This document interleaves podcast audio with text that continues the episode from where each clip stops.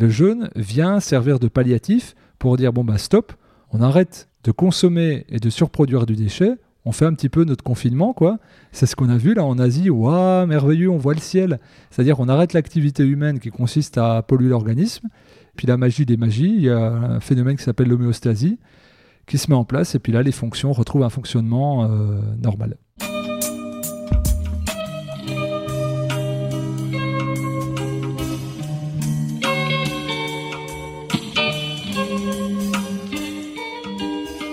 Bienvenue à tous sur Et surtout la santé, votre podcast lyonnais qui décortique des sujets de santé avec des spécialistes, avec des sportifs professionnels et parfois avec des patients aux histoires extraordinaires. Aujourd'hui, on est avec Fabien Moine. On s'est un petit peu délocalisé pour rencontrer ce naturopathe spécialiste du jeûne. En écoutant cet épisode jusqu'au bout, vous allez ainsi comprendre pourquoi il peut être intéressant de jeûner, mais aussi comment. Personnellement, je suis content de commencer une nouvelle saison 2 et surtout la santé autour de cette thématique qui me tient beaucoup à cœur. De votre côté, si vous êtes aussi content que je vous partage ce genre de contenu, je vous invite à mettre 5 étoiles au podcast sur l'application podcast de l'iPhone de vos amis. Un geste simple mais qui m'aide énormément. Donc je vous remercie par avance pour cela. Et en attendant, on se retrouve tout de suite avec mon invité du jour, que vous connaissez d'ailleurs peut-être grâce à ses vidéos YouTube, Fabien Moine.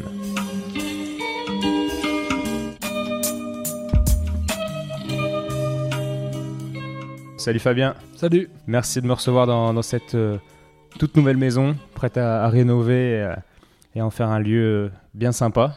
Tu nous en parleras peut-être à la fin, mais avant ça, on va parler d'autre chose, du jeûne surtout. Donc, bon, bah, il faudrait que tu te présentes quand même avant de commencer. On y passera, ouais. Alors, ben, Fabien, naturopathe depuis une dizaine d'années, accompagnateur de jeunes, comme tu le disais. J'ai également une maison d'édition, Exuvie, et j'ai réalisé un documentaire donc, sur le jeûne pour lequel tu m'as, à travers lequel tu m'as connu. Et puis il y en a d'autres qui sont en, cours, on va dire euh, éducateur de santé au sens large, et puis euh, transmetteur d'informations autour de la santé naturelle, euh, mais pas que. Ouais, parce que moi, je t'ai connu effectivement par ce documentaire. Ensuite, j'ai regardé tes vidéos YouTube. Donc, tu fais aussi de, de l'accompagnement de jeunes. Tu fais beaucoup de choses. Et tu as cette maison d'édition.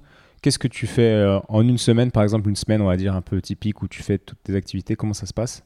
Alors, ben, c'est un peu tout mêlé sur une journée. Ben, comme tu vois, là, j'ai, été te chercher au train. Ben, on est passé par l'imprimerie, récupérer un livre, un livre sur le jeûne.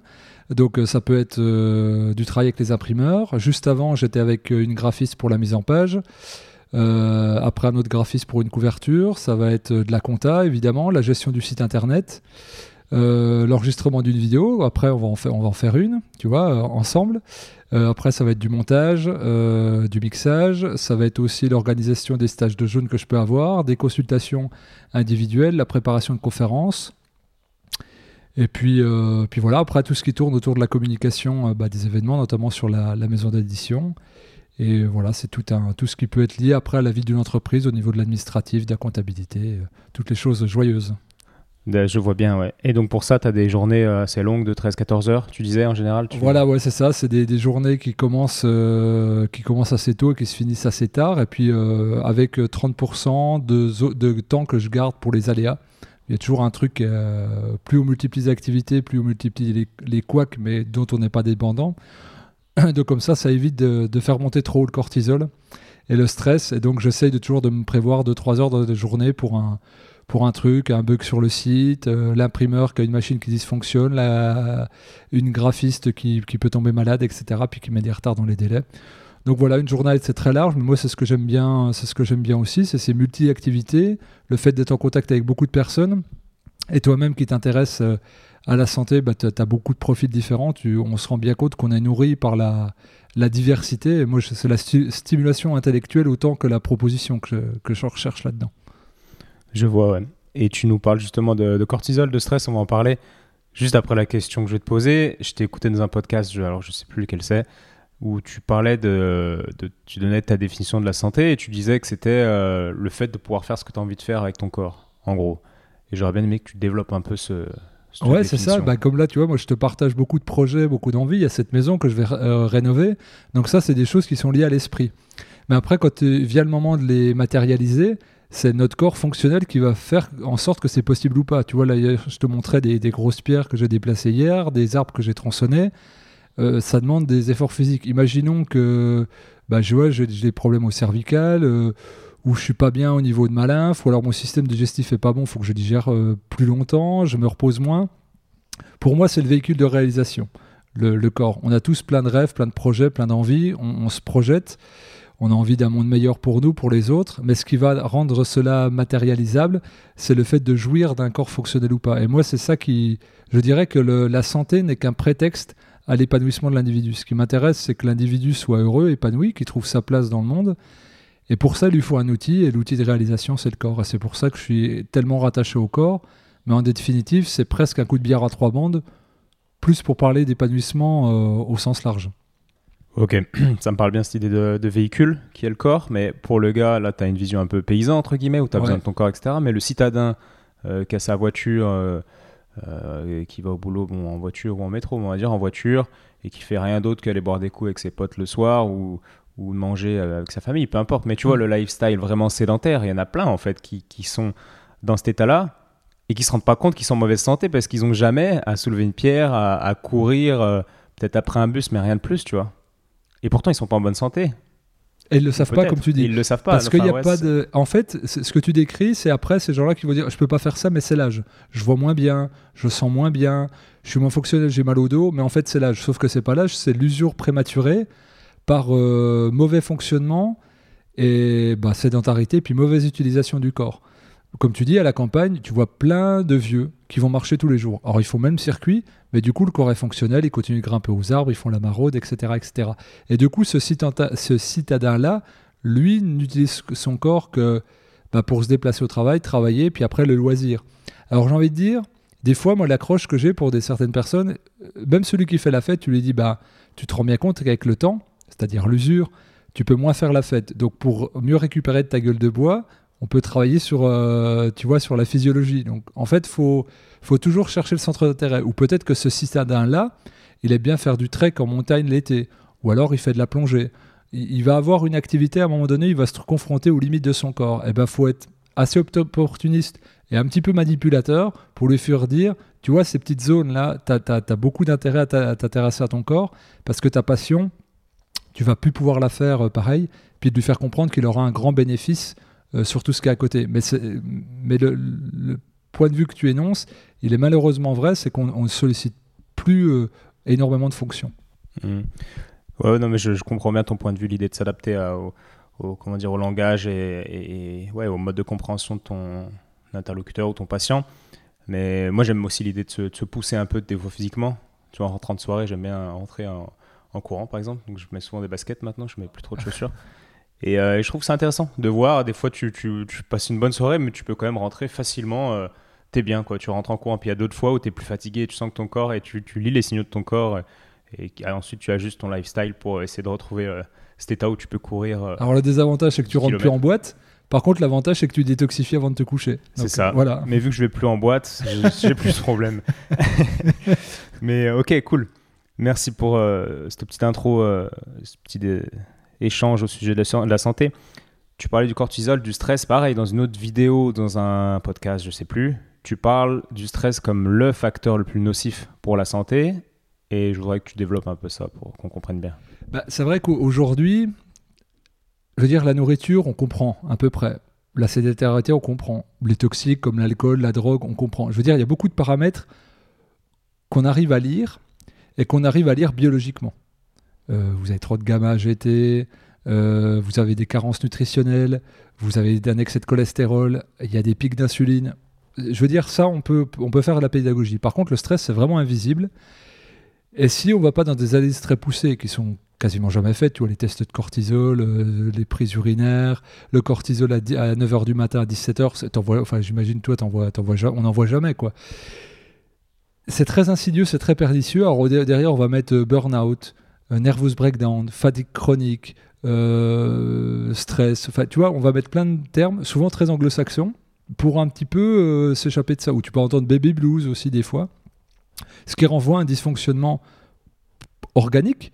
Pour autant qu'il soit impalpable et invisible, il est organique. Et je pense que c'est le grand mal de notre temps et surtout dans le mode de vie citadin. Et que derrière, tu dois trouver des béquilles qui peuvent être la cigarette, l'alcool, les stimulants comme le café, la théine, etc. Mais pour moi, quand je fais la synthèse, euh, j'ai changé mon fusil d'épaule, hein, parce qu'au début de, de, ma pratique, j'étais pas là-dessus, j'étais vraiment beaucoup sur activité physique, sport et épanouissement, on va dire, passion spirituelle. Pour moi, ça se rejoint, tu vois, dans une dynamique. Mais, mais le stress, en fait, c'est l'élément le plus nocif. Et après, quand tu vois la capacité de certains individus à symptomatiser euh, et à somatiser des chocs émotionnels ou des, des résultants de stress, c'est incroyable. Et donc, moi, je le mets en premier facteur de santé vraiment très loin, quoi. Du coup, toi, ce que j'ai compris, tu associes vraiment le, le, cortisol, le taux de cortisol au stress et cette hormone au stress. Les autres hormones, l'adrénaline, tout ça. Pareil, noradrénaline aussi. Ouais. Et ça vient, ça vient dans un. C'est un peu des, des triangles communicants. C'est-à-dire là, on voit beaucoup de pathologies liées à la thyroïde. Bah, la thyroïde, tu te rends compte qu'elle fonctionne énormément avec les glandes surrénales. Les glandes surrénales, bah, tu as en. En, quoi elles fonctionnent avec Comment tu peux préciser cette relation? Alors, bah, des mécanismes hormonaux, on va dire euh, l'hypophyse, la thyroïde, les glandes surrénales et les gonades sexuelles. On va dire c'est quatre glandes majeures dans l'organisme et chaque individu a des, un fonctionnement différent au niveau glandulaire, qui se traduit même d'ailleurs au niveau euh, morpho-psychologique, on pourrait dire. Et en gros, il y a des gens qui sont très hypophysaires, c'est des gens qui sont hyper intellectuels, les tempéraments, vous disait plus terrien ou paysan, là, une grosse glande surrénale, donc une capacité de travail énorme. Il y a des gens qui sont en stress et en tout le temps, puis il y en a d'autres qui sont très très cool quoi.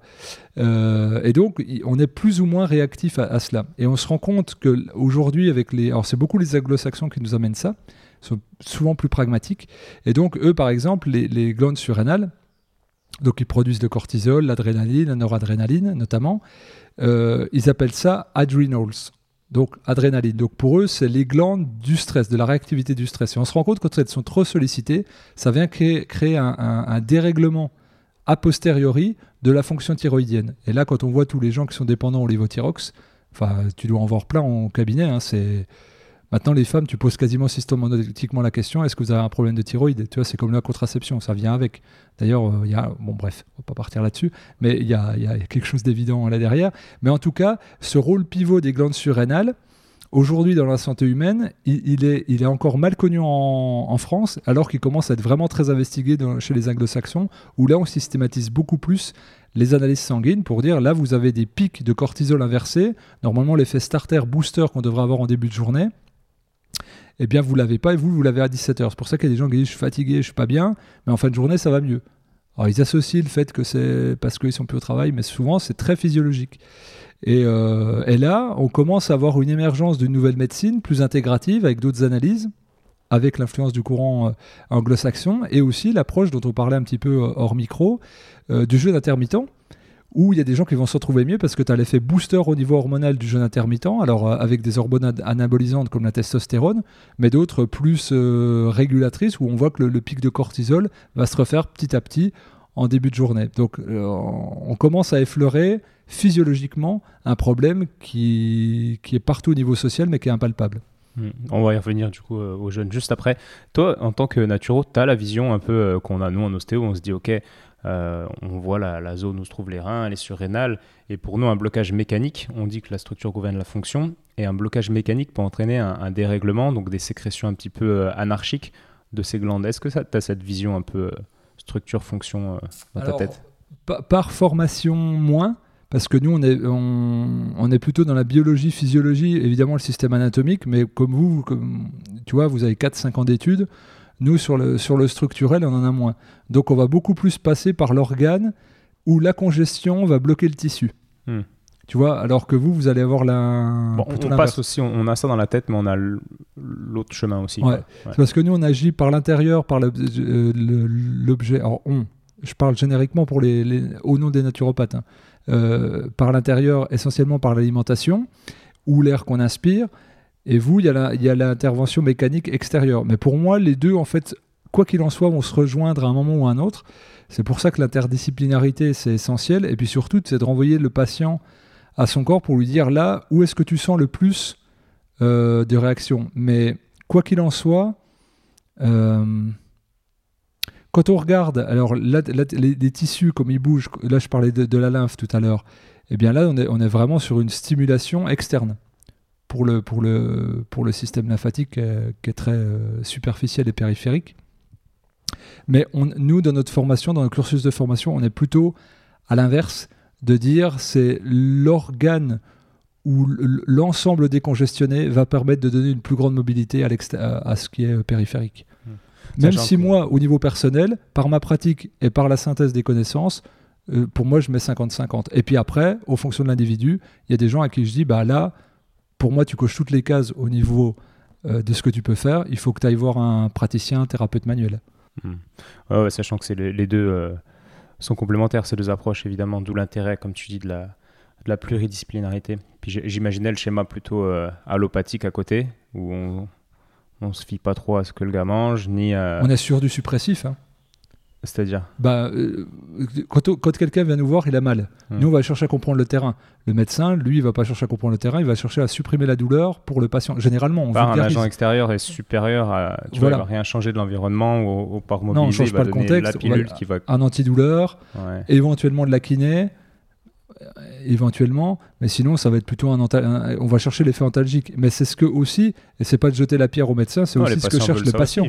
L'effet rapide, euh, et d'ailleurs tu, tu vas en voir, on, va en- on, on peut voir aussi ces profils-là, y compris en médecine euh, entre guillemets euh, de terrain. C'est-à-dire, euh, peu importe, dites-moi, je fais ça, je veux juste pas avoir mal. Non, mais peut-être qu'il faudrait corriger euh, le défaut mécanique. Oui, oui, faites, mais moi je m'en moque. Hmm. Donc de toute façon, on est sur la recherche rapide d'un résultat, de la consommation de santé, souvent. Ouais, bah, c'est sûr. Bon, c'était une petite euh, parenthèse. Donc là, j'aimerais qu'on rentre dans le jeûne parce que c'est le thème où je vais te poser les questions.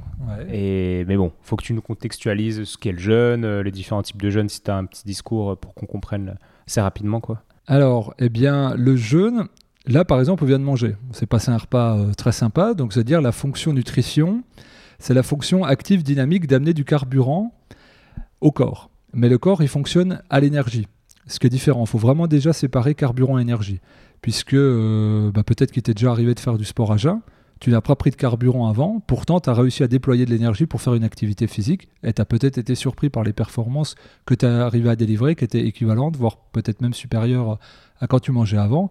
Donc c'est de se dire, il y a deux choses, il y a carburant et énergie.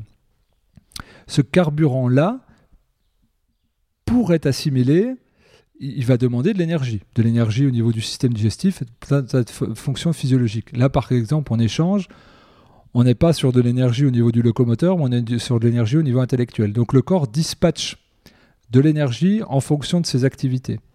La digestion prend entre 30 et 50 de, de l'énergie selon les, les individus au niveau euh, physiologique. Si tu ne digères pas, c'est-à-dire que tu peux polariser ou dépolariser 30 à 50% d'énergie à d'autres endroits. Donc par exemple faire du sport, réfléchir ou aller vers des fonctions d'accomplissement de processus physiologiques qui se font en tâches courantes mais en, de manière secondaire. Par exemple, euh, l'autolyse cellulaire, la rénovation cellulaire, la régénération cellulaire. Ce qui se passe la nuit. C'est-à-dire quand on réfléchit plus, quand on bouge plus, et, euh, quand il n'y a pas de stimuli, a pas de stimuli par du bruit, de l'odorat, etc. Eh bien, l'idée du jeûne, c'est de mettre l'organisme au repos au niveau digestif pour allouer les 30 à 50% de la digestion vers d'autres processus physiologiques, notamment sur la réparation cellulaire, la régénération et de l'optimisation de fonction, voire de la guérison. Parfait. Donc là, déjà, on casse le mythe. Euh, si je mange pas, je vais pas avoir d'énergie. On est bien d'accord. Ça, je pense que les gens qui écoutent ce podcast, ils sont quand même intéressés par la santé au point de, de comprendre ça. Euh, et puis de connaître ça, j'espère en tout cas. Et euh, du coup, là, c'est pas optimal ce qu'on fait. On est en train de digérer. Donc on digère. Enfin, on a une partie de notre énergie qui nous digère. Nous, Ouais. notre cerveau qui. euh, ça va, ça suffit. On aurait dû faire une bonne sieste. On aurait dû faire une petite sieste voilà, avant, mais bon, euh, les horaires de train et tout ça euh, pour venir ici, c'est pas simple. hein. ok. Mais donc, c'est, et, et donc c'est pour ça que le, la, ce, par exemple, on dit souvent, il faut avoir digéré euh, complètement avant de se mettre au lit, parce qu'on sait qu'on fait une nuit qui est plus réparatrice, parce qu'on va plus mettre de l'énergie au repos qu'à la digestion. Et ça, je pense qu'on l'a tous vu à différents endroits dans nos, dans nos quotidiens depuis des années. Les moments où on, est trop dense, eh ben on réfléchit moins, on a moins d'attention, on est moins réactif au niveau physique, on fait des moins mauvaises nuits. Parce qu'on concentre trop d'énergie, parce qu'il faut amener de la chaleur en plus aux organes, du sang, qu'à d'autres fonctions. Et donc ce que propose le jeûne, comme mécanisme euh, partagé par l'ensemble des mammifères, on va dire, ou quasiment l'ensemble du mode vivant, c'est de dire bah, toutes ces fonctions-là qui ne peuvent pas être irriguées en temps normal parce qu'il y a des individus qui digèrent en permanence. J'imagine que toi, dans certaines anamnèses, tu te rends compte qu'il y a des individus qui digèrent de certains 7h30 du matin jusqu'à 22h le soir non-stop. Et donc, eh ben, et donc, si tu fais des réglages alimentaires, tu dis, bah voilà, là, sur ces paliers, là, pendant 14 euh, heures, tu digérais non-stop, ben là, tu en, économises déjà 8. Donc, tu as 8 heures de processus physiologiques différents dans la journée. C'est ça que propose le jeûne. Tu sais qu'on le sent dans les tissus en plus. J'ai ma collègue, euh, dans, on partage le dossier, et elle met toujours euh, mauvais métabolisme ou métabolisme ultra lent et je vois exactement ce qu'elle veut dire. Moi, je le mets différemment, mais rien ne circule sous les doigts en fait. Tu vois, les déroulés, nous on sent des déroulés quand on touche les tissus des patients, on essaye de provoquer ces déroulés, mais des fois tu sens que le corps galère comme si les cellules étaient engluées, les sur c'est grippé exactement. Et ça, c'est tellement flagrant. Et en général, il y, a tout le temps un lien avec cette surcharge entre guillemets de, l'organisme en, toxines et ce déficit en, en auto-nettoyage quoi qui pourrait être faite par le jeune. C'est ça, au moins par euh, de, déjà le grignotage. Tu le, grignotage du matin, le grignotage du midi, tu relances pour deux heures ta digestion. Au moins. Donc, tu déjà, sauf si tu prends un fruit, ou là, tu as pour 30 minutes. Mais souvent, c'est pas un fruit, une barre céréale ou un pain au chocolat. Là, tu sais que tu te rajoutes, avec ces deux trucs-là, 4-5 heures de digestion en plus par jour. Simplement enlever ces grignotages, ton corps, il fonctionne complètement différemment. Hmm. Mais ouais, il faut vraiment l'expérimenter. Moi, tu vois, je l'ai essayé parce que ben, mine de rien, en fait, je, sais pas où, tous les gens qui écoutent en sont. Moi, maintenant, ça me paraît assez logique, mais, mais c'est vrai qu'il n'y a, pas si longtemps, c'était, pas logique de, par exemple, pas manger le matin. Pour moi, si je fais un bon repas le soir, c'est, normal de pas manger le matin. Mais j'entends quand même tous les jours euh, des parents qui disent à leurs enfants, ouais, il faut, il faut faire trois repas, etc.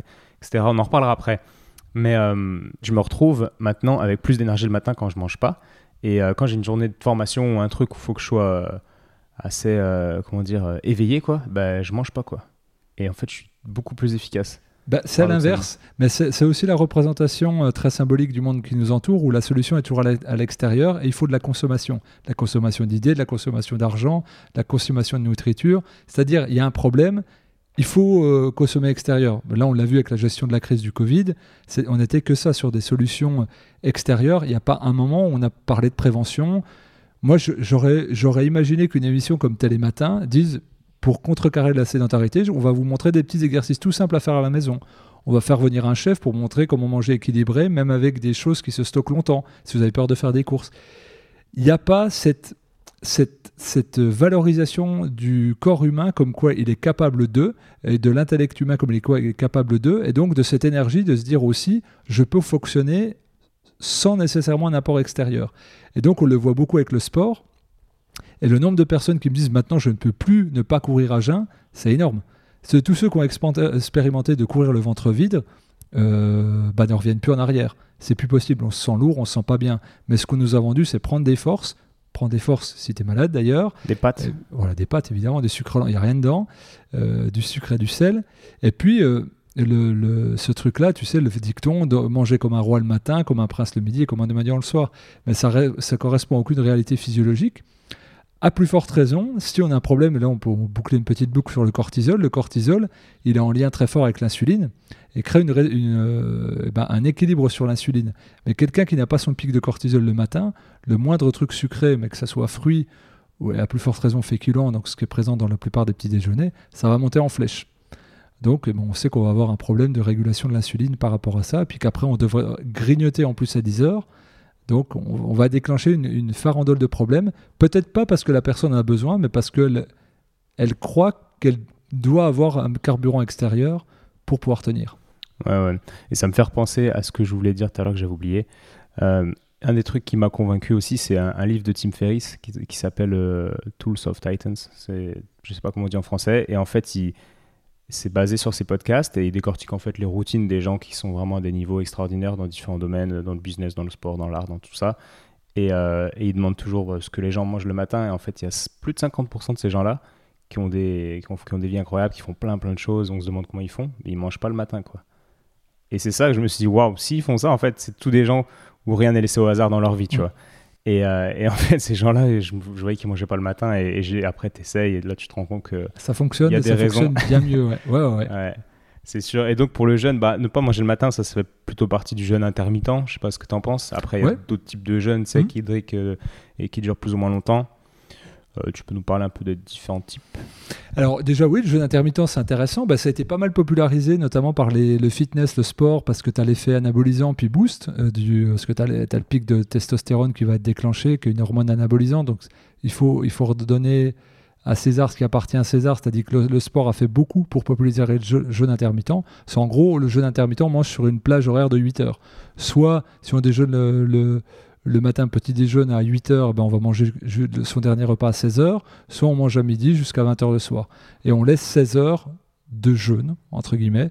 Moi, je pense que c'est l'alimentation idéale pour l'humain, de manière très généraliste et vulgarisée, euh, deux repas par jour. on peut, faire, un grignotage aussi dans ces plages horaires de 8 heures. Ça, c'est, on va dire, jeûne intermittent. Ensuite, il y a différents types de jeûne, mais je dirais, on peut jeûner pour différentes raisons, en fait. Là, on a parlé hein, essentiellement de physiologie, donc on pourrait entendre santé derrière le jeûne. Mais il y en a qui vont jeûner, bah, comme tu dis, euh, par pragmatisme, pour gagner du temps. D'ailleurs, dans la Silicon Valley, il y a certaines boîtes qui institutionnalisent deux jours de jeûne par semaine parce que ben, pas de digestion. Et puis on optimise euh, le temps de performance. Hein, tu vois, quand Google fait venir des ostéopathes dans sa boîte, euh, c'est parce qu'on sait que l'employé est plus performant. Quand il y a une cuisine bio euh, végétal euh, à la cantine, c'est pour ça aussi. Et Henry Ford, déjà dans le Fordisme, il demandait à ses employés d'être végétariens pour digérer plus vite et pour produire plus. Donc aujourd'hui, on a tout ce courant-là américain de, on va dire, d'optimiser la machine humaine. Ce qui est un peu, c'est pour ça que mon discours du début, il peut paraître un peu, euh, tu vois, surpousser la machine. Mais moi, il n'est pas dans ce sens-là, il est plutôt d'épanouissement. Bref, mais en tout cas, il y a des gens qui jeûnent pour ça, on l'a vu. Il y a des gens qui vont jeûner spirituellement. Euh, les hindous, les musulmans, les juifs, les chrétiens, orthodoxes de toutes branches, jeûnent à travers le monde, partout et depuis des millénaires. Donc on peut le faire dans cette dynamique-là. Il y a des gens qui jeûnent, euh, beaucoup d'artistes jeûnent, euh, par exemple des chanteurs de plus en plus se rendent compte que leur voix est plus souple. Donc là, ça, va te parler sur les, les, tissus dont on parlait. Donc ils récupèrent mieux leur performance vocale. Et puis, euh, il y, a des peintres, il y a des, compositeurs qui vont jeûner pour ça. Et puis, euh, il y aura évidemment celui qui est le plus populaire, le jeûne thérapeutique. Alors, on pourrait revenir là-dessus si on, a le temps. Moi, j'aime pas trop cette pas cette appellation de jeûne thérapeutique, mais il faut communiquer, donc il faut s'inscrire dans des canaux de, de communication. Donc, jeûner entre guillemets pour sa santé, ce qui renvoie un petit peu à la définition du départ de consacrer plus d'énergie volontairement à sa physiologie, à ses cellules, qu'à des activités euh, périphériques et externes. C'est un petit peu tous les types de jeûnes. Hmm, je pense que dans ces jeûnes thérapeutiques qui sont donc plus longs puis encadrés, les gens imaginent une sorte de, nettoyage. Ils, ont conscience qu'ils sont la somme de milliards de cellules et qu'entre ces cellules, il y, a, la lymphe, puis comme de l'eau, mais potentiellement de l'eau un peu polluée, euh, vaseuse, etc. Et, une eau intérieure, donc 70% de corps que, que tu nettoies via cette période de jeûne. La métaphore est, est correcte, non? Très correcte. Ouais, c'est vraiment ça, c'est de dire, en fait, on fait rentrer plus que ce qui est capable de faire sortir, de sortir. Les portes de sortie du corps, ça va être, bah, on va toujours, c'est tous les trous. On mouche, le cérumen dans les oreilles, on crache par la bouche, on expectore, les pores de la peau aussi, parce que toi tu dois avoir plein de gens avec des dermatites séborrhées, euh, euh, des acnés, etc., des ulcérations, donc ça c'est des portes de sortie. L'urètre, l'anus sont des portes de sortie, mais en gros c'est les poumons, les reins, le foie, les intestins et la peau les émonctoires, les fameux. Les, fameux émonctoires qui nous servent, eh ben, à, parce qu'on euh, du déchet, on dit ah, les déchets c'est mal. Non, c'est la vie en fait. Là, tu, tu, me demandais, il est où le compost? Eh ben voilà, c'est des déchets, mais qui sont utiles, qui à un moment donné participent à un, cycle. Et donc, nous, on rejette du CO2, ben, il y a un cycle qui, qui fait la, euh, la photosynthèse aussi. Enfin, tout est, tout est, c'est un merveilleux ensemble humain. Et, et rien que le réfléchir, on produit du déchet. Euh, vivre nous fait produire du déchet. donc on a des émonctoires, c'est bien, mais c'est quand on produit plus de déchets qu'il n'est capable d'en être géré. Et le jeûne vient servir de palliatif pour dire bon bah stop, on arrête de consommer et de surproduire du déchet, on fait un petit peu notre confinement, quoi. C'est ce qu'on a vu là en Asie. Waouh, merveilleux, on voit le, on voit le ciel. Et eh ben on fait un peu ça, c'est-à-dire qu'on arrête l'activité humaine qui consiste à polluer l'organisme et puis, ben, on laisse décrasser. Puis la magie des magies, il y a un phénomène qui s'appelle l'homéostasie qui se met en place. Et puis là, les fonctions retrouvent un fonctionnement euh, normal. Hmm. Mais, ça, mais en tant qu'ostéo, ça me paraît bah, tellement normal parce que ces émonctoires, on les apprend dès, la première année, je pense. Et puis après, en pratique, ça nous aide beaucoup à avoir une vision. D'ailleurs, j'avais un patient bah, hier, je crois, qui avait plein de pathologies. Et c'était intéressant parce qu'en fait, il avait une somme de pathologies et chaque pathologie, tu pouvais la, la joindre à un émonctoire. Il m'amène sa liste, le gars. Tu vois, déjà, il, il, se considère un peu comme une liste de pathologies. C'était intéressant, peu importe. Et, euh, et donc, c'était tout relié à des émonctoires. Et donc, je lui envoie un message à, ma collègue euh, docteur qui me l'a envoyé. Et je dis, bah ouais, on a travaillé sur ça, ça, ça, sur tout à émonctoire parce que je pense que son corps a du mal à gérer, euh, à gérer les, déchets par rapport à ce qu'il doit rentrer. Exactement ce que tu dis. Et puis, et puis elle me dit, ah, c'est gentil, c'est sympa, ces émonctoires, je connaissais pas du tout et tout. Et tu vois, je me suis dit, waouh, mais je n'en veux pas du tout parce qu'elle a jamais appris ça. C'est pas dans le cursus. Et c'est pas dans le cursus et tout. Et, et je suis content qu'on en reparle. En plus, elle écoute les podcasts. Petite dédicace. Euh, Coucou. Tu te reconnaîtras. mais, euh, mais ouais, je suis content d'aborder ce sujet. Je crois qu'on n'en a jamais parlé des émonctoires.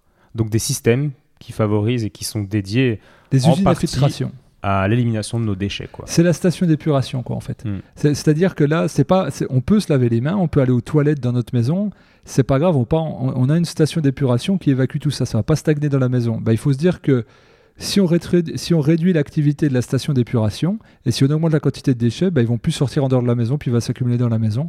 Et forcément, bah, l'air va être plus pollué, on va ouvrir moins de portes, et puis, etc. Euh, etc. C'est des problèmes en cascade qui vont se créer. Mais la métaphore qu'on peut prendre, qui est très simple, c'est pourquoi on fait vidange-graissage sur une voiture? On change le filtre à air, le filtre à gasoil, parce que ça s'encrasse, les organes de, filtration et de nettoyage s'encrassent. Et eh bien, il faudra avoir la même vigilance euh, pour le corps humain que pour euh, eh bien, euh, notre voiture, en fait. Ouais, et puis ça, on le sent, en tant qu'hosto, on le sent sous les mains. Un foie qui est congestionné, bah, ça s'invente pas. Tu sens une pierre à la place d'un organe qui devrait être assez, assez mou, quoi. Et, hum, mais du coup, ce qui est intéressant aussi, je pense que tu as cette vision non ostéo quand, admettons, tu as un problème de peau on se dit, ok, peut-être que l'émonctoire galère un petit peu. C'est une vision un peu médecine chinoise, ça. Donc, évidemment, on n'est pas dans la science. Pour ceux qui écoutent, vous aurez vite compris que, je vois un peu plus large que, ce que la science prouve. Mais en tout cas, la pratique prouve que quand tu t'occupes d'un autre émonctoire, tu soulages la peau qui, parfois, qui est toute seule à éliminer les déchets et qui produit du coup de, l'eczéma, enfin, qui, qui symptomatise, alors qu'en fait, en traitant le système urinaire, en redonnant de la mobilité au rein, à la vessie, au foie, en décongestion de foie, il y a plein de techniques bah, tu soignes les problèmes de peau, quoi, au final. Alors, en médecine chinoise, tu as les émonctoires qui sont associés. Par exemple, peau-poumon sont beaucoup associés. Tu as aussi peau-rein. Nous, en naturopathie, par exemple, on va dire la peau, c'est le troisième rein. Donc, quand le rein est surchargé, eh ben, c'est la peau qui sert de soupape. Donc, nous, on va regarder le patient. On va dire, oula, c'est déjà, euh, il y a un degré de toxémie où les reins sont déjà fatigués. Euh, quelle couleur sont vos urines? Bah, Elles sont plutôt claires. Donc on voit que ça évacue euh, pas beaucoup. Alors ce que le médecin dira lui, bah, super, ça fonctionne bien. Mais nous, on se dit, bah non, ça sort pas parce on produit du déchet, du déchet. Et la fonction première des reins, bah, c'est de, filtrer plusieurs dizaines de litres de sang par jour, puis d'en évacuer les, déchets. Donc la peau, nous, c'est un outil de diagnostic qui est fondamental. Et, donc, ça peut être. Alors, après, on va pouvoir corréler, on va dire intestin, on va dire poumon, on va dire rein, mais très généralement, on part déjà sur les reins, ensuite sur les intestins et éventuellement sur, euh, sur poumon. Mais de toute façon, euh, de la même façon, on va rester sur les reins. Euh, quelqu'un, un patient qui, qui, perd un rein, qui en fait un don, ou on lui enlève un rein, et eh ben l'autre va s'hypertrophier. Il va grossir de 40-50% parce qu'il va, il va devoir assurer plus de fonctions de filtration. Donc là, on va lui recommander, bah, essayez de soulager votre rein pour qu'il dure plus longtemps. Mais en fait, il faudrait avoir cette vigilance-là tout le temps. On va dire, euh, euh, ma voiture, je l'emmène plus souvent chez le garagiste pour jamais lui emmener pour une grosse panne. Et bah, si on veut pas passer sous le bistouri, hormis sur la médecine urgentiste où là, bah, un accident, ça peut arriver à tout le monde. Mais la plupart du temps, si on faisait de la prévention sur ces fameux émonctoires, la maladie authentique ne surviendrait pas. Et donc, ce que j'appelle maladie authentique, c'est quand les émonctoires font plus le, boulot. Une maladie en HIT, tendinite, laryngite, pharyngite, otite, sinusite, c'est des crises aiguës, symptomatiquement, très expressives, très brèves dans le temps, mais qui démontrent aussi une force vitale pour expulser les déchets en dehors du corps. Le mucus, tous les, là ça renvoie à tous les trous que j'ai nommés tout à l'heure.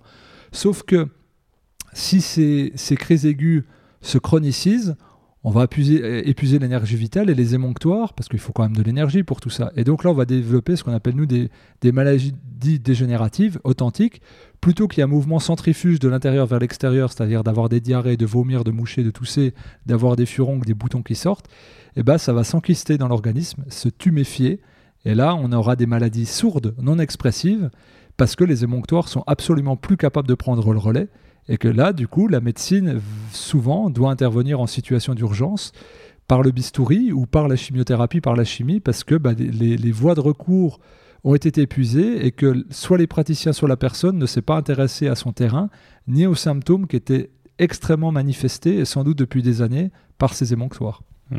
Donc carrément. Ça rejoint la, notion des, différentes phases de la maladie qu'on a en médecine chinoise, mais que je développerai avec, euh, un spécialiste euh, à l'occasion. Petite précision pour ceux qui écoutent. Euh, là, on dit des choses, mais je sais pas si tu es d'accord avec moi, Fabien. C'est des conseils, mais on sait très bien que le gars qui fait tout très très bien peut quand même tomber malade. Donc il n'y a, pas de, a pas de solution miracle dans ce qu'on dit. C'est des, des, choses qui, qui aident votre corps, si vous allez le sentir euh, à tous les coups si vous vous intéressez à ça, c'est certain. Et vous allez peut-être devenir convaincu de, de, tout ce qu'on raconte, mais il faut garder en tête qu'il y a des choses qu'on ne maîtrise pas dans la vie et, et on peut très bien ne pas fumer et avoir un cancer. Quoi. Ah bah de toute façon, regarde, la, simple chose, est-ce qu'on connaît les produits de notre environnement? Non. Il y a 110 000 produits chimiques dans l'atmosphère, en Europe, en Union Européenne, qui sont validés. Il y en a seulement 50% qui ont été analysés et 20% qui sont euh, classifiés euh, substances inconnues. Et on se base sur les études des fabricants. Et déjà, ça, par exemple, il y a des gens qui avaient des cancers du poumon, disaient, j'ai jamais fumé.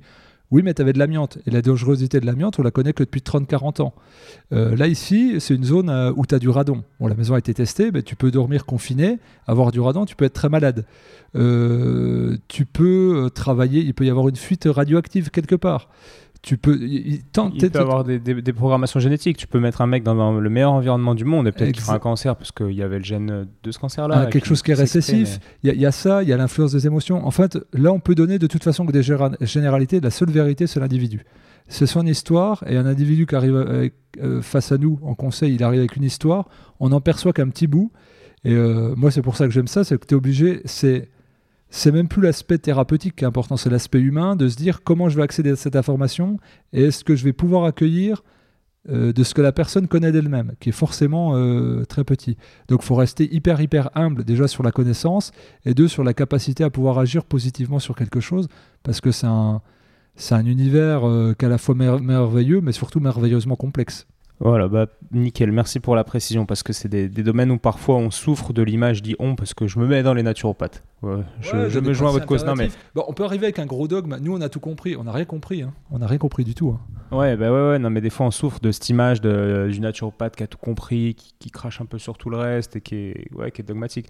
Donc, euh, bon, l'idée de ce podcast, c'est aussi de, de s'ouvrir, mais de, mais de rester bah, de rester ouvert en fait, de pas bah, se fermer dans autre chose. Respectueux déjà. Et de travailler ensemble pour pour comprendre et, soigner au mieux, quoi, en gros. Et j'aimerais qu'on fasse un petit point sur la physiologie, sur la physiologie du jeune. Tu vois, j'ai mon, petit papier. J'ai vu, tu as des euh, belles notes. Ouais, ouais. Belles, je sais pas, mais j'ai des notes. Je vais te faire euh, un petit point sur ce que j'ai compris, puis tu peux me corriger derrière D'accord. Ou en cours. Hein. Donc, je, mets des évaluations, puis je fais une note sur 20. Voilà, chaque point, il y en a 4, c'est sur 5, et tu me dis ma note. Quoi. Ok. Alors, du coup, et j'aimerais qu'on parle ensuite de l'insuline, qui est quelque chose qui est extrêmement intéressant, je trouve. Donc, quand tu jeûnes, déjà, voilà, point numéro un, tu vas utiliser tes réserves. Tu parlais de, carburant, tu n'as plus de carburant, mais tu as quand même des réserves. Les premières disponibles sont dans les muscles et dans le foie, le glycogène. donc, ça, c'est du sucre euh, transformé qui se. Qui, qui, se comment dire retransforme après en sucre néoglycogénèse par le la néoglycogénèse ouais. ouais. donc ça pendant les 24 premières heures en gros tu vides tes stocks euh, disponible facilement dans les muscles foie. C'est ça. De, 24-36 heures, ouais. Voilà. Ensuite, bon, voilà, le point numéro 2, j'ai parlé de la néoglucogénèse. Donc, fabrication de glucose à partir des acides aminés, c'est ça qui ont... Les acides gras, acides gras plutôt, des, acides, gras euh, qui vont dans, les tissus adipeux. Euh, et donc là, on va, on va transformer donc, la néoglycogénèse, comme tu disais, on va transformer le gras en sucre. C'est le principe aussi de la diète cétogène qui marche très bien. Euh, voilà, je te coupe avant parce que ce phénomène de néoglucogénèse, en fait, ça veut dire, néo, ça veut dire formation de glucose, de génèse, via autre chose. Quoi. Ça peut être via euh, de la protéine, des acides aminés ou bien via des triglycérides. Exactement. Alors au départ, tu es sur les graisses, puis en effet, tu as, les acides aminés pour euh, entre 5 et 10%. C'est pour ça qu'on dit souvent Ah, mais il y a de la perte de masse. Maigre. maigre, voilà. Mais ça reste le, le, muscle. Là, il y a quelqu'un qui m'avait envoyé, qui avait mesuré sa balance à impédance. Elle avait perdu 2% de masse sur 7 euh, jours de jeûne, euh, de, masse, maigre. de masse maigre. Et puis la masse grasse, Là, c'est l'eau. En fait, on va perdre, ce que les gens posent sur le poids, on perd beaucoup de poids. Tu perds de l'eau, de la graisse, essentiellement, sauf que bah, on a l'impression d'être baraqué, mais souvent, même peut-être des obèses qui sont maigres, en fait. C'est souvent, c'est souvent ça. Mais les fibres musculaires sont très très peu attaquées dans le jeûne. Par contre, ce qui est beaucoup attaqué, c'est les graisses et, l'eau dont tu parlais euh, au milieu du podcast. Donc ouais, à partir de 2-3 jours, en théorie, il y a ce phénomène de, cétose où les graisses, via le phénomène appelé lipolyse, vont se transformer en énergie. Bon, j'ai mes notes, mais je connais quand même un peu le truc, c'est plus pour euh, tenir une, avoir un fil. Et donc, euh, donc ensuite, moi, ça me fait penser ce phénomène de cétose, et je crois que c'est hyper intéressant de pouvoir puiser, d'avoir, comment dire, le chemin qui est fait pour produire de l'énergie via les graisses. Parce que tu as beaucoup de gens qui vont te dire, oh là là, mais moi si je mange pas le matin, euh, je tombe dans les pommes à 11h.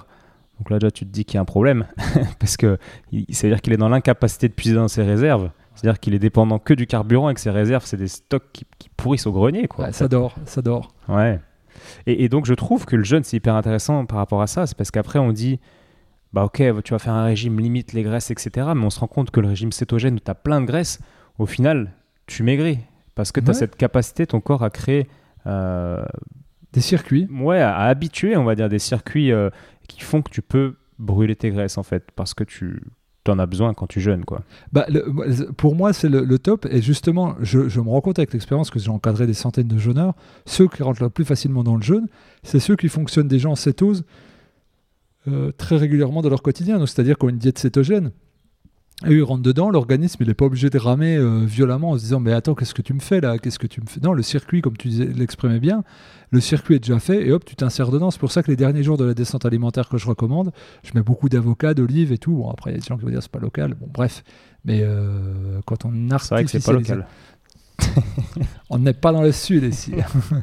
mais euh, c'est vrai que c'est pas local. Donc moi, ça ben bon, bref, là, on fait du, pragmatisme. mais non, mais tu as raison. Parce que moi, j'aimerais, mais sauf que là, il faudrait que je leur dise de prendre des produits animaux. Sauf que tu, encore, tu rentres encore plus difficilement dans le jaune avec les produits animaux. Euh, bref. En tout cas, quand le circuit est déjà fait, avec les graisses, et eh ben, le corps il s'est habitué à fonctionner sur, sur, une réserve énergétique immédiatement disponible. Et puis je dirais, euh, par exemple, nous, avec nos réserves graisseuses, on se fait 15-20 jours de jeûne, les doigts dans le nez, tranquille. Et c'est génial, c'est hyper rassurant. Puis tu dis, ton corps, il t'amène de l'énergie pour vivre. Comme tu dis, tu as le grenier qui est plein. Et donc, euh, nous, si on le déstocke de temps en temps, ça fait circuler un petit peu. Tu vides le grenier, tu remets du, du nouveau. Mais pour la plupart des individus, ça va être plutôt synonyme d'encrassement.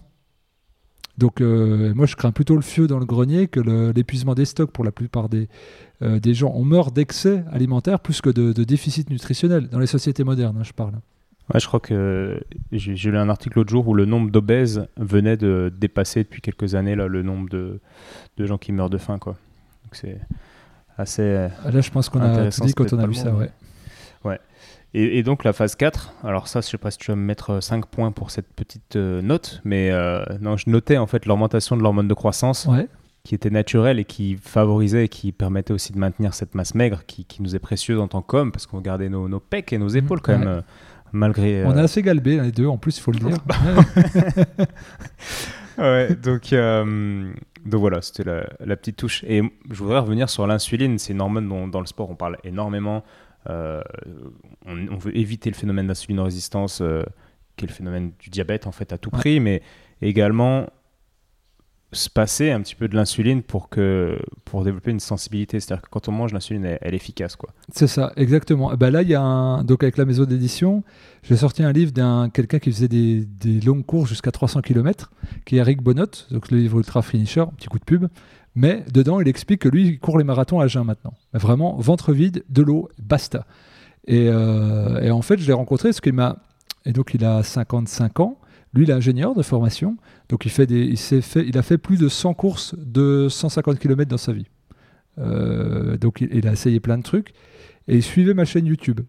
Et il m'a dit j'ai commencé à intégrer le jeûne intermittent plus le jaune. Et là, il a refait performer plus, et il a aussi euh, bah, favorisé sa récupération. Donc il consommait moins de carburant et différemment et il fonctionnait mieux. Et en fait, il s'est rendu compte, bah, tu vois, on parlait des pâtes, donc la fameuse pasta partie, de, faire les recharges en glucides 2-3 jours avant, sauf que ça t'épuise et là, ton, insuline est là au, taquet, quoi. Parce que tu es sur un sucre. Euh, Enfin, index faut, faut, faut glycémique expli- élevé, faut expliquer quoi. aux gens quoi. En plus, par exemple, du riz blanc, du riz blanc très cuit, il contient plus de glucides que du sucre blanc.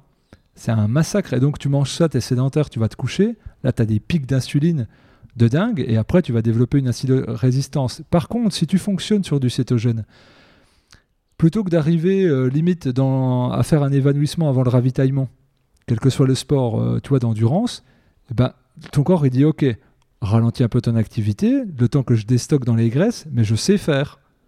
C'est-à-dire que tu as une écoute plus sensible. C'est que non seulement tu peux le faire, mais en plus tu responsabilises, puisque des, des épreuves de distance, c'est jamais linéaire. Tu as toujours des coups forts, et puis des moments où tu sais que ton corps, il te demande pendant 20 minutes, bah, tu es un peu dedans, c'est plus au mental, mais tu vas pas chercher à taper. Et ben là, lui, ton corps, et tu vas pas dire vite, vite, faut que tout de suite que j'arrive au ravito, que je prenne une barre euh, glucidique, euh, parce que sinon je vais me fondrer. Tu n'as plus ce phénomène-là.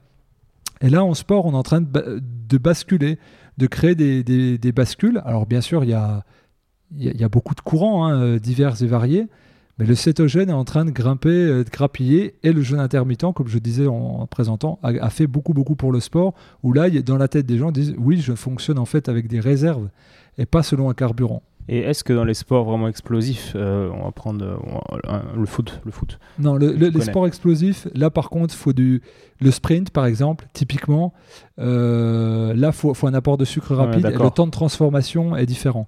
Donc moi je je conseillerais pas euh, à ouais les sports très très très explosifs. hein. Euh, là, faut faire gaffe quand même parce que du coup un- la réaction du corps est, est- est très violente. Donc Parce que j'ai l'impression que tu le mets un peu, tu mets un peu ta pas ta physiologie, mais ton le chemin entre entre ta réserve et le muscle qui a besoin de, de, de l'énergie, il est un peu plus long quoi quand tu n'utilises pas les glucides. Du coup, voilà, c'est peut-être un peu moins compatible avec les sports Ouais, explosifs. moi, je, suis- moi, je suis, je- tu, tu fais bien de me reprendre parce que si je m'étais pas corrigé, ça aurait pu induire certaines personnes en erreur, au moins théoriquement. Moi, je conseille pas. euh, mais c'est vrai que mon défaut, moi, je conseille plus des gens qui sont dans la, la performance longue ou douce. Mais par exemple, pour euh, citer, il y a une, une championne de. On peut utiliser le jeûne pour plein de choses. Une championne de badminton, je ne donnerai pas son nom ni son classement, mais qui est de très très très haut niveau, qui jeûne avant chaque championnat de France. Qui reprend, qui déjeune du coup. Elle temps jeûne, donc qu'est-ce qu'elle fait? Elle se dope en fait, parce qu'elle nettoie son sang. Mais il faut qu'elle remange avant, parce que si, euh, ça comp- le, badminton, c'est uniquement de l'explosivité. Combien de temps va la compète du coup Elle, elle, elle déjeune. elle? Et alors, elle, euh, 7 à 10 jours avant. Ok. Voilà. Mais ce qu'elle fait, elle a nettoyé l'autoroute, elle a nettoyé la lymphe et le sang, ce qui lui permet d'être hyperactive, de- de- d'avoir une grosse récupération. Elle est au top pour la, pour la compète, quoi. Ouais, on imagine bien que le jeune puisse euh, faire une sorte de ménage. J'ai toujours l'image depuis qu'on en a parlé tout à l'heure de la maison avec le grenier et tout. Tu, maison nickel, après tu, tu restockes, tac, tac, euh, dans les bons endroits, disponible rapidement et, et là tu, tu performes quoi. C'est ça. Il faut toujours chercher à potentialiser sans. Le corps, il est vachement bien fait. faut juste euh, euh, lui trouver la direction qui convient. Donc il y a l'écoute instinctive, et puis si on n'a pas cet instinct-là, parce que c'est vrai que des fois on est, on est un peu délégué, et bien d'expérimenter puis de ressentir. L'é- L'écoute instinctive, ça me fait juste rebondir sur quelque chose avant d'enchaîner ensuite sur autre chose. Mais euh, le vrai instinct, parce que tu peux dire, ouais, moi l'instinct me dit que bah, j'ai faim et je dois faire trois repas par jour. Mais là, Ça, c'est l'envie, ouais, ou le mental. Et l'instinct ressort justement, et je trouve que le jeûne fait ressortir ton vrai instinct. En fin de journée, j'ai fait la, la Warrior Diet, la- le régime du guerrier pendant quelques mois, l'année dernière, je crois. Et euh, en fait, tu réalises le soir, ce que le gars dit dans le livre, c'est pas conneries, il dit tu vas avoir envie vraiment d'un aliment, quoi. Et c'est l'aliment qui contient le nutriment dont tu as besoin. Donc du chocolat, j'étais là, ok, je mange chocolat, j'ai besoin de magnésium, tu vois, je me faisais des petites associations. Mais c'est super intéressant en fait. Et ça, pour moi, ça se rapproche plus de l'instinct que, que, que, que l'envie et le réflexe de Pavlov, Bah, quoi. su- surtout, exactement, tu as le réflexe bien, et il faut manger. On sait même pas si on a faim, on sait même pas de quoi. Et puis, il y a aussi, souvent, moi je vois des gens, ils disent Ouais, j'ai faim, je sais pas quoi manger. Je dis Non, si tu avais faim, tu saurais, tu, tu as la salive et tu vas direct vers l'aliment. Bah, on parlait des ravitaillements en course. Les gens me demandent souvent, et toi, les courses, est-ce que je dois prendre sucré ou salé au 20e kilomètre? Je dis Mais quoi comment tu veux que je sache? Quand tu- De toute façon, tu vas arriver devant le ravitaillement. Si je te dis salé, toi, tu vas voir que les fruits secs, ça se trouve. Et tu vas dire, ah bah non, bah Fabien, il a dit que. Mais moi, je suis pas dans la course avec toi, je suis pas dans ton corps. Donc, au moment où tu arrives dans le ravitaillement, on est tellement dans un effort extrême que de toute façon, tu es en pilote automatique et on pourrait te dire, non, non, non, faut surtout pas que tu prennes ça, tu as rien à faire. Tu sais que ton corps, lui, il appelle le sucre ou inversement le sodium. parce que tu es en train de te déshydrater. C'est et, en effet, par la privation volontaire, ce que tu as fait, donc la diète du guerrier, euh, eh bien, tu contactes cet instant-là. Sinon, si on, comme je disais, si on digère en permanence, on est là, on va aller sur nos, nos, plaisirs, sur nos envies, mais pas sur nos instincts, nos besoins euh, fondamentaux. Ouais, carrément. Et là, on, peut, on pourrait élargir, mais on, bon, on, le fait, on va le faire rapidement. Mais tu parles de la sieste, je crois, dans une vidéo. Ah je suis un très très grand partisan de, la, sieste. mais, mais ça me parle énormément, en fait. Cette, euh, comment dire, cette idée d'écouter ton corps. Bon, après, il faut avoir le temps, l'environnement, etc. Mais d'écouter ton corps et quand tu te sens happé par la sieste, t'es là, waouh, t'arrêtes tout, tu te fais une sieste de 10 minutes, après t'es es refait pour toute la journée. quoi. Ah ouais, moi je suis un. Ça, je le fais, bah, par mon cadre de travail, je peux me le faire ça. Les gens me disent, tu bosses beaucoup. Et donc, il y a une phrase d'Albert Mosseri, un très grand hygiéniste que j'aime beaucoup. Plutôt que de faire une journée, faites deux demi-journées. Ça paraît bête, hein. Mais si les gens savaient, ils le savent parce que tout le monde l'a déjà expérimenté, la différence de faire une sieste dans une journée, mais ça devrait être. Et là encore, pragmatisme à la Google, à l'américaine, moi, si j'étais patron d'un gros truc, mais faites des sieste imposée. Mais je, vous crois qu'à Google, il y a ça. C'est possible. Je pense. Mais, mais là, ça serait carrément de dire pas instituer, parce que là, il y a une heure pour leur repas, il y a une heure, ça serait dire cantine ouverte tout le temps, t'as faim, tu vas manger, t'as sommeil, tu vas te, t'as, ta petite banquette et tu t'allonges. Et là, t'es bien, en fait, taux d'esprit est disponible, ton corps plutôt que de se taper des réunions où t'es défoncé, où te forcer à travailler, où t'es pas productif, où t'as pas envie, la sieste, elle te réoxygène le cerveau, tu recommences une autre demi-journée, puis t'es bien. Et, moi, j'adore les siestes. J'adore, j'adore, j'adore. Pareil, je suis en train d'imaginer la, grosse réunion importante après un, gros repas d'affaires et tout. horrible. Tiens, petite, toute petite anecdote. D'une fois, euh, euh, parlant du jeûne, euh, ça va peut-être parler à certaines personnes qui écoutent. un, un, gros, gros patron qui faisait du business, je le rencontre, puis il me dit Ah, tu fais du jeûne? Bah, Il dit bah, Moi aussi, je vais te dire quand je jeûne il invite ses clients avec qui il devait signer des gros contrats de gros business au restaurant, puis il leur dit Ah, je suis un peu barbouillé, ce qui n'était pas vrai. Donc je vais manger léger, une petite salade, de l'eau, mais même rien. Par contre, moi je t'invite, prends ce que tu veux. Donc lui il était des Vosges. Il les a endormis et, et il, a, mais vas-y, prends ci, prends ça, un petit. Bah c'est moi qui conduis, prends un schnaps ou j'en sais rien. Et l'autre il arrive pour signer le contrat après, il a qu'une envie, c'est de faire la sieste. Et l'autre il est où taquet. Et donc il l'attaque, il l'attaque, il l'attaque, il l'attaque sur le contrat. Et, et, il me dit tous mes gros contrats je les signe comme ça. Ok, on note, on note la technique pour. Voilà, euh, une manipulation euh, gastro-entérologique. ok. Ok, ok. Bah tu vois, quand on disait, en fait, c'est un outil, le jeûne, pour ça qu'on dit le jeûne, c'est sert à ça. Non, je dis le jeûne, tu en fais ce que tu veux, en fait. Que tu sois sportif de très haut niveau, businessman, euh, médecin, religieux, peu importe, le jeûne, c'est un outil, ce n'est pas une fin en soi. Et c'est ça, moi, que je veux faire passer comme message. D'où le fait que mon film, je l'ai appelé Le jeûne à la croisée des chemins. C'est-à-dire, vient qui veut avec son approche du jeûne, on se réunit pour, pour parler de cette pratique merveilleuse. Moi, c'est plus pour la santé, la gestion des émotions. Mais si toi, tu t'en fais autre chose, je m'en moque. Le but, c'est de dire, nous, nous avons une capacité incroyable du corps à rénover des fonctions.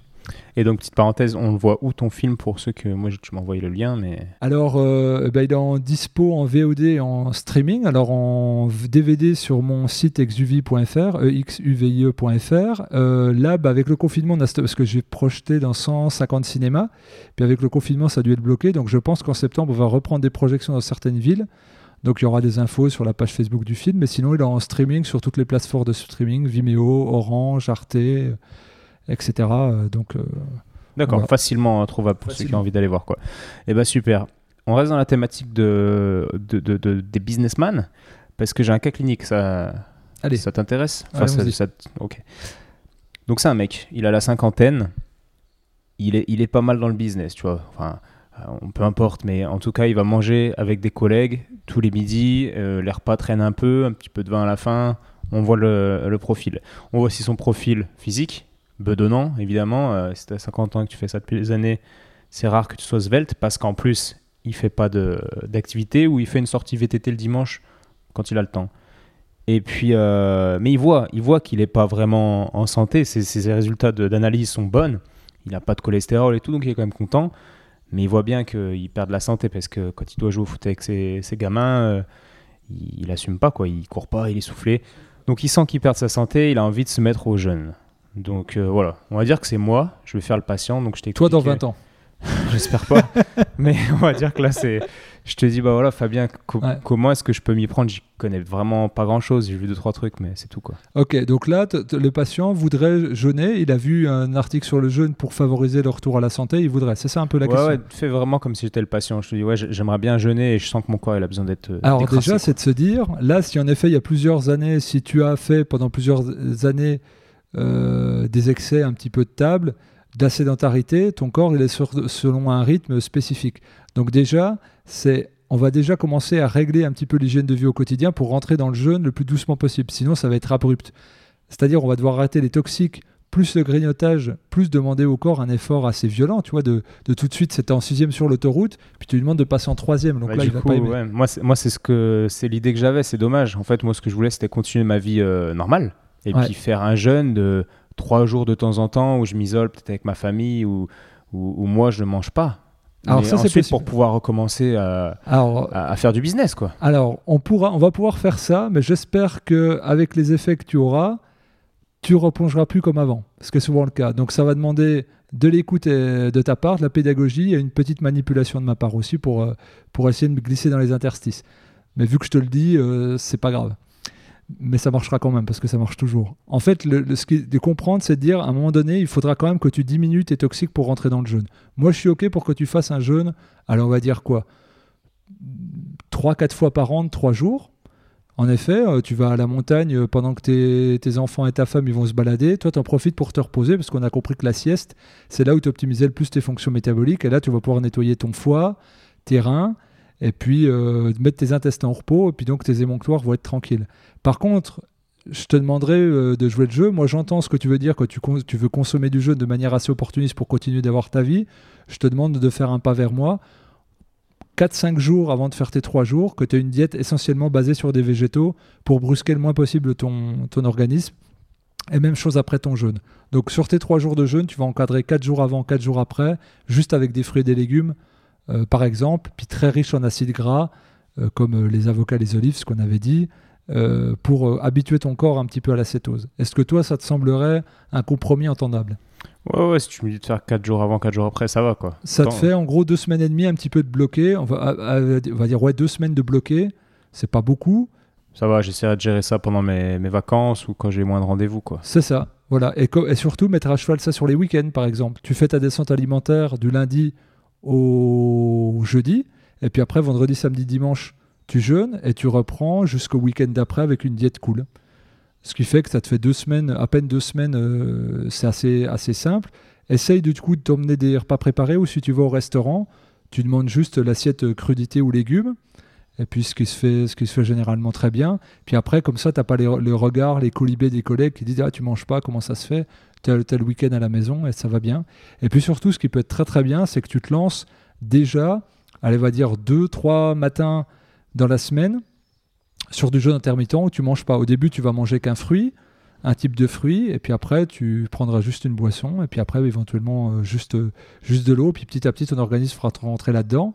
est ce qui ferait que même après, avec tes volontés de reprendre euh, tes habitudes de vie, de plaisir, bah, peut-être qu'il y en a que, où tu vas te rendre compte qu'elles ont un effet plus fort parce que ton organisme va se retrouver revitalisé par le jaune. Et c'est là où ma manipulation, j'espère, va fonctionner. mon corps, une fois qu'il sera sain, il aura peut-être moins, moins envie de qu'on va lui apporter. Des toxiques, puis surtout, il va réagir plus, plus violemment.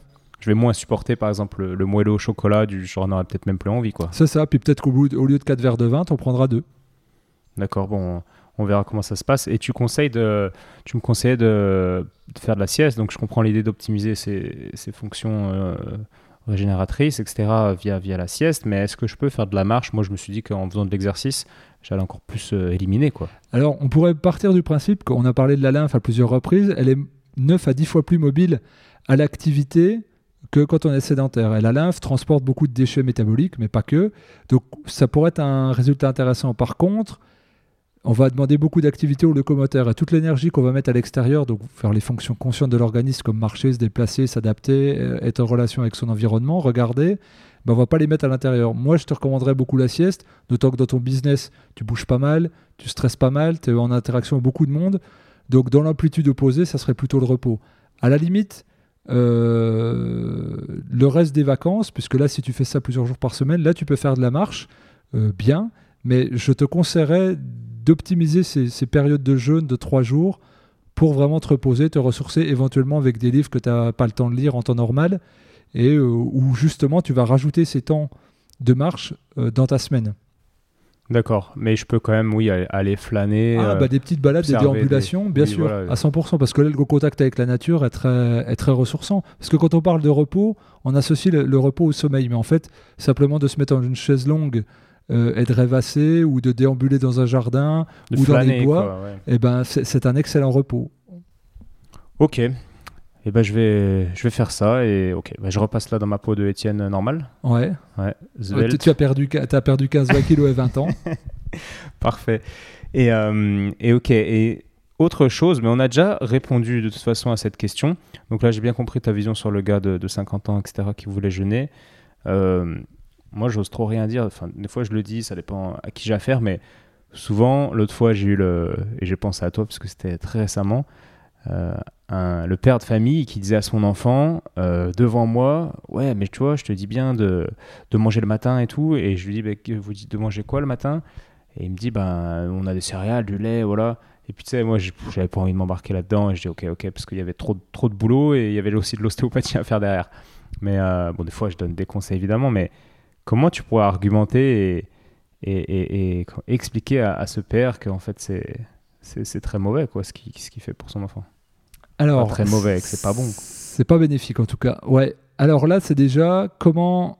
Est-ce que le père est ouvert? Parce que tu vois, tu vas toujours sentir, toi tu le sens en séance, est-ce qu'il y a l'espace pour mettre le pied dans la porte? Je pense qu'il Il faut- il est ouvert, la plupart des gens sont, sont ouverts. Il a parce que juste, c'est pour il leur manque bien, juste, mais il a- a- juste de la connaissance et puis de la pédagogie. Quoi. Ouais, puis, puis, puis, puis, puis des petites croyances à, À faire sauter. quoi. Eh ben, c'est simplement de dire que le lait, c'est l'aliment de croissance de tous les mammifères pour une période de croissance. Donc, par exemple, l'humain, c'est de 0 à 3 ans. Le, pour le petit veau, c'est de 0 à 6 mois. Donc, on peut déjà lui dire, ben, c'est un aliment de croissance. Là, votre fils a plus de 3 ans. Donc, il a déjà été sevré, euh, que ce soit au lait euh, maternel ou au lait animal de substitution. Donc, déjà, c'est une incongruité. Ça, je pense que l'incongruité, tu l'as pas eu beaucoup dans tes podcasts, donc on peut, on peut se le placer. Et la deuxième chose, c'est de dire, euh, eh bien, c'est l'aliment de croissance d'une autre espèce que la nôtre. Donc, ça fait deux incongruités. Donc, déjà, ça, on peut se poser la question de la légitimité. Donc, c'est un aliment dont il n'a pas besoin et surtout dont on, manque d'une enzyme, la lactase. Donc, ce qui fait qu'on va avoir de la difficulté à digérer, le sucre du lait. C'est un aliment qui est très protéiné. Généralement, même s'il est bio, c'est des élevages intensifs, c'est des races qui ont été hybridées, qui sont sous hormones de croissance, qui sont sous antibiotiques. Par exemple, aux États-Unis, quand tu dis ça, ça calme tout le monde. À deux ans, 80% des vaches allaitantes ont la leucémie.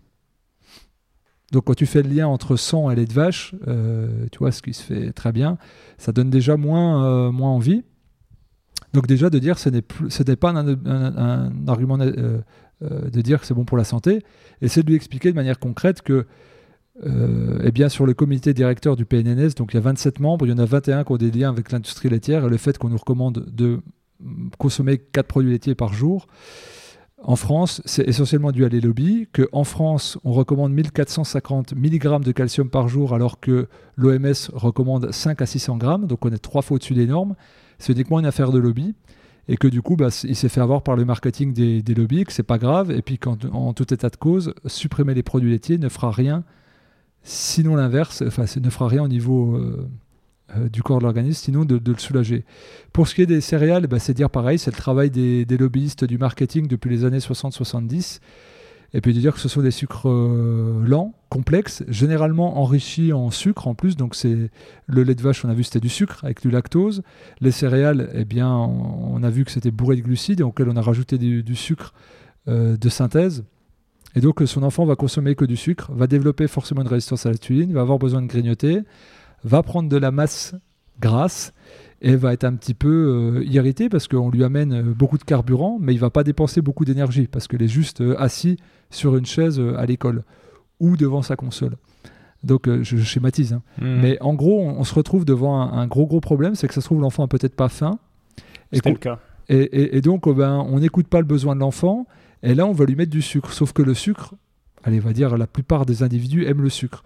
Donc on va devenir euh, petit à petit euh, habitué et drogué au sucre et qu'on n'en consommera plus par besoin, mais par plaisir.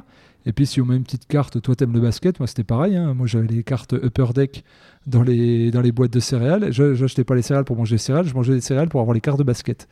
Les, les Smacks, les Frosties, des trucs comme ça. Donc euh, voilà, j'étais fan de Sean Kemp, j'attendais de tomber sur Sean Kemp dans les cartes, mais je me forçais un petit peu à manger ça. Et c'est essentiellement du marketing auquel on est confronté, puis se dire que ben, lui, euh, par sa naïveté de papa, puis voulant bien faire pour son enfant, puis l'enfant, ben, par, euh, en étau entre le marketing et puis l'injonction parentale, eh ben, tout le monde se retrouve un peu piégé dans ce, dans ce petit déjeuner où il n'y a pas besoin, puis en plus, si besoin il y avait, là, ce qu'on répond, c'est absolument pas physiologique, c'est des produits industriels. Mm. Ouais, mais la, ouais, la problématique, moi je suis bien d'accord, hein, tout le discours sur le lait, euh, tu tapes lait sur YouTube, je pense que tu l'as dans 10 000 vidéos. Donc, Super, super livre, Les mensonges et propagande de Ouais. Thierry Soucard. l'édition, ouais, Thierry Soucard, Ouais. j'ai lu. D'ailleurs, c'est ouais. après le, avoir lu ce livre, ouais, en général, tu as un avant, un après. T'es calmé, quoi. je conseille la lecture d'ailleurs. Et euh, ce que je voulais dire, c'est qu'il y a quand même le facteur temps qui, qui limite déjà, en fait, parce que ce papa, c'est peut-être cette personne de 50 ans qui a, qui a pas le temps, en fait, Ouais. tu vois. Et qu'est-ce que tu veux qu'il aille sur YouTube? Parce que le changement ne se fait pas. Je pense pas qu'un discours ou qu'un podcast fasse changer. Je pense que ça peut l'inspirer à aller voir sur YouTube Ouais. et de comprendre. Après, de lui-même, il va essayer de comprendre le problème dans, dans- dans la globalité. Et là, il changera. Mais sur moi, ne plus manger de viande, là, je suis même pas encore végétarien à, à 100%. Mais ça a pris, euh, je sais pas, 5 ans, quoi. Entre le moment où j'ai eu la théorie, le moment où j'ai vu euh, des, des vaches se faire tuer, puis après le moment où je me suis dit, oh, mais moi, je peux la tuer, la vache, euh, machin. Non, en fait, non, je peux pas. Enfin, bref, euh, je suis pas encore totalement un chemin, quoi. je cra- Ouais. Mais c'est vraiment un chemin. Et, et je compatis avec ces gens qui, qui ont la tête dans le guidon. Et des fois, j'en fais un peu partie, mais j'essaie on a de tout- on a tous des, des des points- pauses quoi, pour réfléchir, en fait. On a tous des points d'inflexion et malheureusement, c'est là où c'est là où on vient nous voir quand on arrive à des situations paroxysmiques. Justement, c'est- c'est-à-dire que ouais, j'ai de l'eczéma suintant purulent, j'ai des grosses affections, enfin, euh, affections euh, respiratoires. Coupez tout de suite le lait de vache. Tu vois, couper tout de suite tous les produits laitiers. Et là, la personne va le faire parce qu'elle a un peu dos au mur. Parce qu'elle a été malade ambulante avec euh, les ORL, les pneumologues, les médecins généralistes, les spécialistes, etc., qui n'ont pas parlé de diététique et d'hygiène de vie. Ça a marché des fois, ça n'a pas marché, il y a eu beaucoup de cortisone, il y a eu beaucoup de trucs, etc. Et qu'au bout d'un moment, c'est plus possible. Et donc là, on arrive en limite de capacité d'adaptation et il faut être extrêmement suppressif euh, pour avoir des, effets. Et moi, mon but, c'est de dire, en fait, chacun fait ce comme il veut. Mais par contre, il y a un prix à payer. Et ce qui manque à ce papa et à cet enfant, en fait, c'est simplement le temps de la pédagogie qui n'a pas été fait à des, à des endroits. Mais on peut remplacer aussi la connaissance par le bon sens. Ça, c'est aussi un de mes, mes grandes batailles, et du grande bataille, c'est ce que j'essaye de faire aussi avec la maison d'édition, d'être plutôt inspirant que qu'avec qu'arriver avec un discours, hein, aussi ouvert soit-il d'ailleurs. On parlait de l'allaitement. Alors dans les statistiques, les personnes en France, il n'y a que 30% des femmes qui allaitent le premier trimestre. Et chez nos voisins, par exemple en Allemagne, c'est 90%, en Suisse c'est 80%, aux Pays-Bas on est à peu près sur 80-90% aussi. Donc c'est pas dire les femmes euh, euh, sont plus intelligentes ça n'a rien à voir. C'est est-ce qu'elles ont eu des informations à un moment donné, est-ce qu'elles ont l'espace dans la société pour le faire? Et quand on regarde, ben, c'est pas forcément la connaissance, puisque souvent ce sont les, gens euh, les plus dans les catégories les plus hautes où on allait le moins. Donc c'est qu'on a la capacité de, réfléchir, mais c'est simplement au bout d'un moment, c'est de dire le bon sens. Et on, est dans une, comme tu dis, on est embarqué dans un rythme effréné où on fait, on se pose plus le temps de se poser, puis dire au moment où je verse, papa, c'est quoi cette bouteille de lait? Et bah dire, tiens, ce truc-là, mais pourquoi je le file à mon fils en fait? Quel sens ça Mais ça, ça prend juste le petit déjeuner, 10 minutes, tu regardes ce truc, tu dis là, il y a le lait de 40 vaches différentes qui sont dans un système concentrationnaire, qui ne voient pas la lumière de la journée, qui ont été créées artificiellement par insémination artifici- artificielle pour donner du lait. On donne un éclairage. Et, ça, c'est juste le bon sens. Puis au bout d'un moment, tu dis, mais ça n'a aucun sens en fait. Et en fait, tu vois, juste là, le truc. Et après, on peut justifier. Il y a des gens qui m'ont dit, bah ouais, mais le, lait synthétique, là, euh, Gigos, je sais pas quoi, il est mieux que le lait maternel parce qu'il y a plus de trucs. Plus... Dis, oui, mais là, euh, toi, tu vois bien que c'est un contenant en, aluminium. Ce lait-là, il est, il est diastasé à 300 degrés. Tu peux le garder un, un an dans ton, dans ton placard. Est-ce que ça te fait sens? Puis là, tu vois, il y a un blanc. C'est qu'à un moment donné, il y a un discours qui devrait plus passer si on se centre. Et je pense qu'en fait, tu as dit le bon mot, c'est qu'on a besoin de temps. on a besoin de s'accorder du, du temps euh, pour, euh, pour se poser, pour dire est-ce que les choses que je fais ont véritablement un sens ou est-ce que je suis dans le mimétisme? Hmm. Petit temps d'intégration de tout ce que tu dis. Ouais, bah, je, suis, je suis bien d'accord euh, avec tout ça. Bah, on, va se laisser du temps. Moi, je t'ai posé un peu toutes mes questions. Là, j'étais en train de t'écouter, d'intégrer et et ouais, avant de finir, moi, moi, ça me va. Je suis très content de notre discussion. Et est-ce que toi, tu as des questions à, une question à poser à un ostéopathe, par exemple, en tant que naturopathe? Une question à poser à un ostéopathe, c'est de dire, euh, voilà, comment, comment on arrive à responsabiliser l'individu en intervenant. Parce que, en fait, dans l'ostéopathie, tu touches le corps. Et donc, ce qui crée une proximité très forte avec le, le patient. Et donc, tu as, la capacité de faire passer un, discours, et toi, tes zones privilégiées d'action, je parle de toi, pas d'ostéopathe en général, quels, sont les messages que tu aimes faire euh, passer en dehors de ta pratique manuelle? Quand tu, quand es au contact du corps de la personne, qui a cette zone de réceptivité ouverte, qu'est-ce que tu aimes faire passer comme message? Dans le but de le, de le, faire prendre soin, lui faire prendre soin de sa santé, c'est ça? Ouais. Alors, je vais te parler des zones clés. Bon, il y a le diaphragme, c'est très parlant, le plexus solaire. Euh, qui est en général fermé, enfin en général non, ça dépend, mais souvent fermé, c'est une zone qui est très sensible au stress, et le diaphragme, il conditionne la respiration, la souplesse du diaphragme, la mobilité du diaphragme conditionne la respiration, donc conditionne l'oxygénation de ton corps, tes cellules, et, ton état, quoi, quasiment. Donc euh, j'utilise beaucoup le diaphragme, je leur demande de respirer, je leur montre, puis si on passe les doigts dessous, on voit que c'est très tendu, ça fait mal. C'est une zone qui est assez classique pour, euh, pour montrer de manière pragmatique que ça coince et, faire comprendre au patient via son corps que, c'est pas normal quoi. Et puis ce qui est bien c'est qu'ensuite à la fin de la séance ça passe et quand il se lève le patient il dit ah ouais putain je, je respire mieux. J'ai un troisième poumon. Ouais. Et puis voilà là tu dis bah ouais enfin vous devriez pas forcément avoir besoin de venir là pour ça ouais exactement. Donc c'est avec des trucs très, très concrets pour de, des consultations euh, classiques quoi. Après moi j'ai beaucoup de cas un peu compliqués où c'est plus complexe et on ça pourrait faire l'objet d'un podcast entier, mais voilà, diaphragme, zone numéro 1. Après, tu as les muscles, on en parlait tout à l'heure, des muscles qui ressemblent à, de la viande sèche et d'autres muscles où tu sens que ça respire. Donc, c'est assez simple de palper le muscle du patient parce que si tu sens une corde, tu appuies dessus, tu dis voilà, vous voyez, j'appuie là, ah putain, ça fait mal. Tu appuies là, oh, ça fait mal. Et il voit bien que c'est pas normal en fait, qu'il ait mal de partout quand tu appuies sur un muscle. Et pareil, à la fin, quand tu as détendu toute la zone, puis, puis les origines de, de, la tension, tu dis bah vous voyez, et puis quand ton doigt s'enfonce pas, puis qu'à la fin il s'enfonce 2-3 cm, il voit qu'il y a de la différence. Donc, euh, c'est vrai que c'est peut-être un peu plus facile pour nous parce qu'il y a des choses euh, euh, palpables quoi, qui, pour nous aider à mettre en évidence ce qu'on essaie de raconter.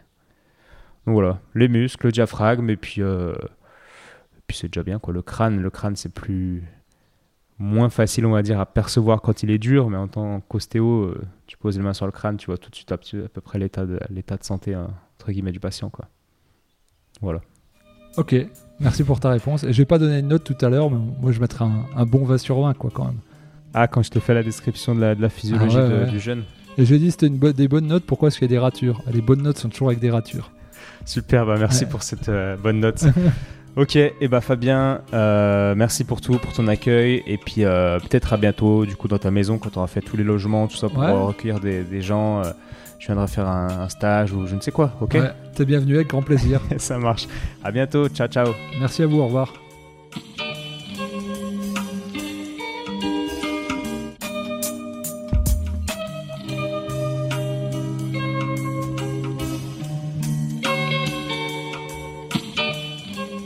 Bravo, tu as écouté cet épisode de Et surtout la santé jusqu'au bout. Pour booster ce projet qui a pour but de donner les meilleures infos possibles sur le thème de la santé, je t'invite à aller mettre 5 étoiles et un commentaire sur l'application podcast de l'iPhone de ton voisin. Comme je te l'explique régulièrement, c'est ça qui m'aide à faire monter le podcast au classement et donc ça me crédibilise pour ensuite inviter d'autres experts et ensuite te partager leurs conseils. Donc merci encore. Tu peux également suivre les aventures du projet sur Instagram à Étienne Bulidon. A bientôt et bonne fin de journée. Ciao